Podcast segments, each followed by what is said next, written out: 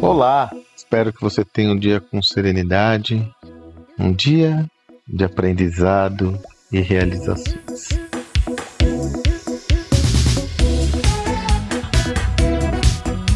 É muito usual surgir uma pergunta nas nossas mentorias, nas conversas com líderes, executivos. Ok, entendo a necessidade de transformar, inovar, desenvolver novas propostas, novos projetos. Por onde eu começo? E uma questão central que está por trás disso é: imagine que eu tenho que convencer o meu CEO, eu tenho que convencer o meu acionista, que eu tenho que convencer o conselho. Qual caminho eu percorro para que haja um entendimento claro que vale a pena correr o risco da inovação?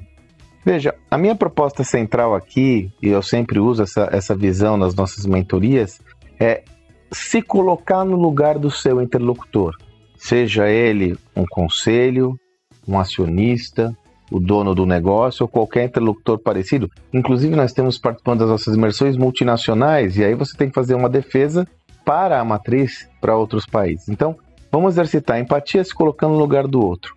E aí, na medida em que você está começando esse processo de transformação, é importante ter um entendimento claro de qual vetor você vai mobilizar. E aí vem a grande perspectiva. Defina quais são as prioridades no momento de inovar. Tente entender de uma forma clara qual é a percepção da dor do seu interlocutor. E aí você de repente não vai começar por aquele projeto mais disruptivo. De repente você vai começar por aquele projeto, ainda que não tenha um potencial de disrupção maior, no maior nível possível, mas é aquele projeto que vai permitir você iniciar a sua jornada. Então, eu sempre recomendo desenvolver uma reflexão orientada a ter o entendimento de qual é um projeto que pode ser desenvolvido que vai endereçar uma dor desse interlocutor. Evidentemente, os de maior potencial são aqueles que envolvem redução de custos da operação, aumento das vendas, melhora da rentabilidade. E a partir dessa leitura, você introjeta uma visão sobre como a inovação pode gerar valor nesse contexto. É alguma coisa como o um americano usa muito essa terminologia what if? E se? E se, ao invés de entregar o nosso produto para o cliente em cinco dias, levássemos três dias? Qual seria esse impacto para o cliente?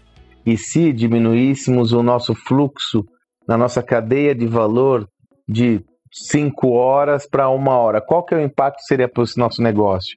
E se diminuíssemos a necessidade de matéria-prima e usássemos uma outra matéria? Enfim, a partir daí você consegue desenvolver uma conexão maior com a visão do seu interlocutor e, a partir desta conexão, mostrar a necessidade de inovar, que envolve riscos, mas sempre mostrando o futuro projetado, ou seja, qual que é o final almejado com a inovação para que o seu interlocutor enxergue o benefício claro dessa caminhada e não fique só com a visão, com a sensação do risco envolvido. É sobre isso, sempre a empatia de se colocar no lugar do seu interlocutor. Lembre-se que ele ocupa o mesmo papel de um cliente, nesse caso, um cliente interno. Espero que você tenha um excelente dia e até amanhã.